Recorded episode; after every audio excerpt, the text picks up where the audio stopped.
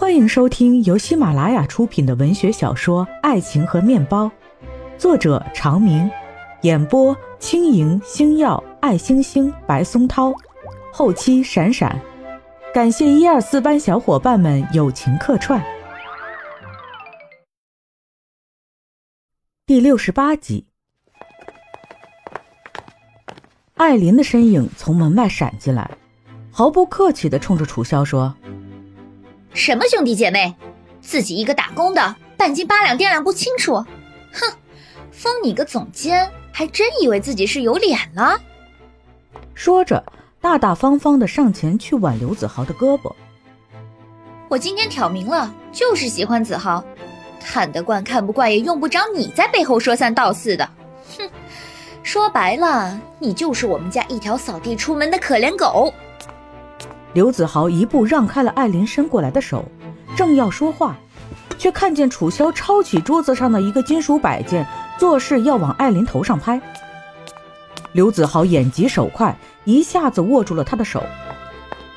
艾琳吓得往刘子豪身后躲，嘴里骂人的话却没有停，反而越加说的不堪。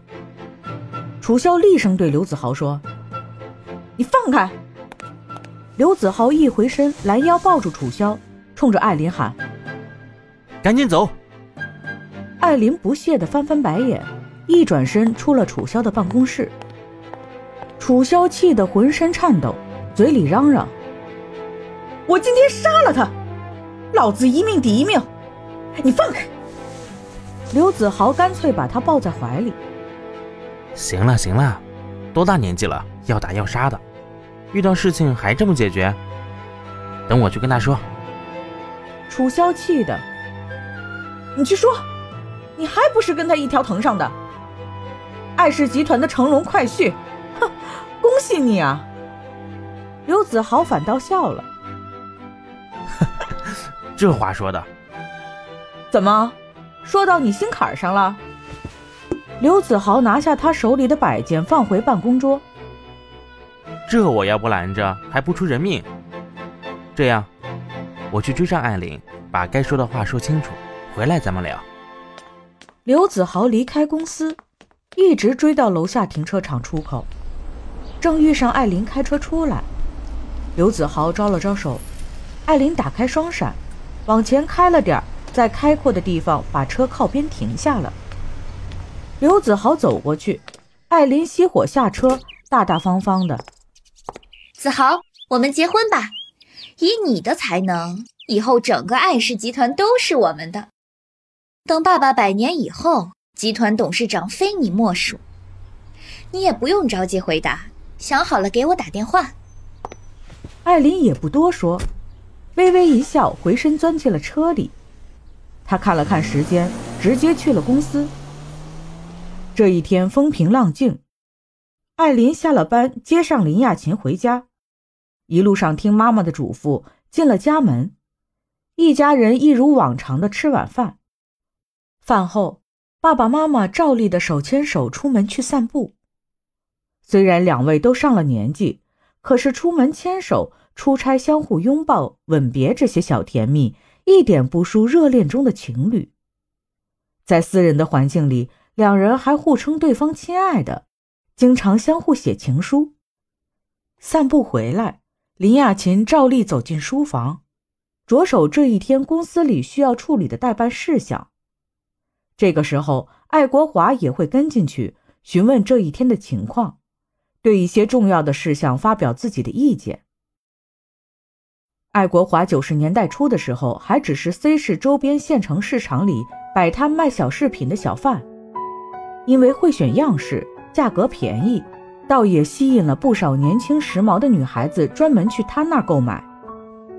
那个时候，每天收摊以后，他会在菜市场顺便买好菜提回家。当时的妻子爱慕的母亲会洗菜做饭，然后两个人就在十几平方米的简陋出租屋里吃饭。积攒了一些钱以后，爱国华没有急着扩张，而是一边让妻子继续去市场守摊儿。一边自己下苦功夫认了个师傅，跟人学会了珠宝加工。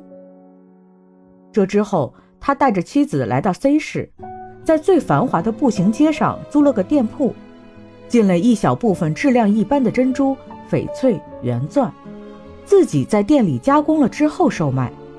每天仍然是节衣缩食，肉菜都很少买，把赚回来的钱全部又用在购买原料和租金上。这个时候，他去银行办事的时候，遇到了银行职员林亚琴，两个人一来二去，情愫渐生。林亚琴动用关系帮爱国华办理了大笔银行贷款，爱国华用这笔钱把自己租的和相邻两家铺面一起买了下来，扩大店面的同时，从货源上做出了根本的改变。爱国华又在林亚琴的建议下，花重金聘请了行业里知名的珠宝加工师和珠宝设计师，招了青春靓丽的销售人员，专门在柜台前向顾客推荐产品。再后来，林亚琴辞去了银行工作的铁饭碗，专门负责管理。爱国华离开三尺操作台，到外面去扩展销路。两个人珠联璧合，很快让原来的手工作坊脱胎换骨，成长为从原料到终端一条龙的现代化珠宝企业。进入二十一世纪，林亚琴通过自己的手腕，把以两个人的名字命名的亚华公司运作上市。又通过数次收购并购，实现了爱氏集团的整体上市。这之后，集团除了主营珠宝业务以外，还扩展了房产、金融等领域，规模像吹气球般日益扩大。到了近几年，爱国华的身体每况愈下，遭遇了一次突发性的心梗之后，他便彻底转为幕后。虽然名义上仍然是集团董事长。实际上，整个公司的管理运营都是林亚琴独立在操持。两个人散步以后，在书房里像往常一样聊着公司的情况。艾琳没有敲门，径直走了进去。爱国华嗔怪他：“越打越没规矩，敲门都忘了。”爸，我想找本书，一时忘了。要说没有规矩，爱慕才真是过分。他动手打了妈妈。什么？告诉过你不要多嘴。雅琴，你就是有什么都一个人扛着，我马上打电话把他喊过来。算了一点小事儿。什么小事儿啊？前一天他玩失踪，所有人的电话都不接，妈妈好心去他那看看，他不但动了手，还把自己家给砸了个稀烂。这个时候，电话已经接通。爱国华对电话那边的爱慕说：“你马上到我这儿来。”艾琳还在说着爱慕的种种，爱国华越听越气，嘴里说：“这个大逆不道的不孝子，今天敢跟自己的母亲动手，明天是不是对我也要拳脚相加？什么东西？谁给他的胆量？”他也是跟美师闹了矛盾，心情不好。心情不好就能胡来？他哪是光在家里胡来啊？最近公司里的业务他也是一塌糊涂。哼，要我说，应该罢免他的职务。林雅琴嗔怪艾琳：“你呀，也是不小的人了，说起来也是几家公司的老总，说话还这么不经大脑。小孩子动了脾气，跟妈妈闹别扭，谁家都有这样的事儿。”哪里为了这么点事儿就影响到工作上了？我就是实话实说。不过年轻人呢，到基层去锻炼锻炼，增加自己的历练和积累也是好的。爱慕一毕业就直接走上管理岗位，有了管理经验以后，再下去沉淀一段时间，可能会事半功倍，对个人能力的提升还是有帮助的。这个时候增加自己的重量，以后才能挑起更大的担子。爱国华听着母女二人的意见，沉吟良久。嗯，等他来了，我让他跟你们好好道个歉。不过目前的情况来看，公事私事分开说，工作上面没有大的失误，职务不易变动。艾琳撇撇嘴，还想说什么，被妈妈制止了。又过了一会儿，爱慕匆匆赶到，刚一进门，爱国华就厉声说：“跪下！爱慕吃了一惊，看了看屋子里的人们。爱国华又说了一句：“跪下，给你妈道歉。”爱慕双膝一弯，跪在林雅琴面前：“妈，儿子喝了酒，没有管住自己的脾气，对不起，请您原谅。”爱国华没有想到爱慕是这样的态度，一腔怒火反而不知道向着什么方向发泄。林雅琴赶紧说：“快起来吧，不要小题大做。妈也是为你和美诗的事情，可能说话也着急了点儿。什么事情？他跟陈美诗一直还是同居关系，现在在闹分手。那孩子我看还好，跟我和小林都聊得来。”你现在的情况，该成家就成家吧。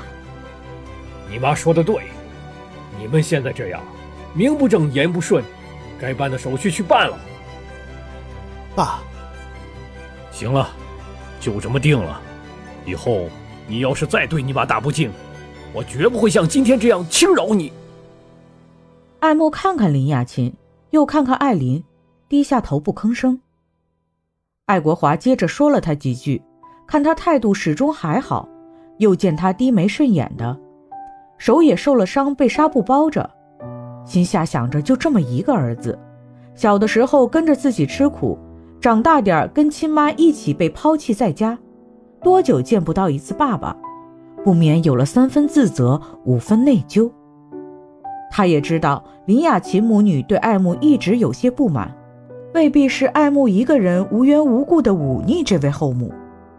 他再看看眼前的女儿，心里不由得又一次深深叹了口气，心想：爱慕虽然有些任性使气，可是跟自己疼大爱大的艾琳相比，却是小巫见大巫。这艾琳也真是被惯坏了，不知道再过些年，到底是儿子还是女儿更能体谅自己，也或者两个都靠不住。思及此。爱国华心头又涌上了一丝凄凉，赶紧让爱慕走了。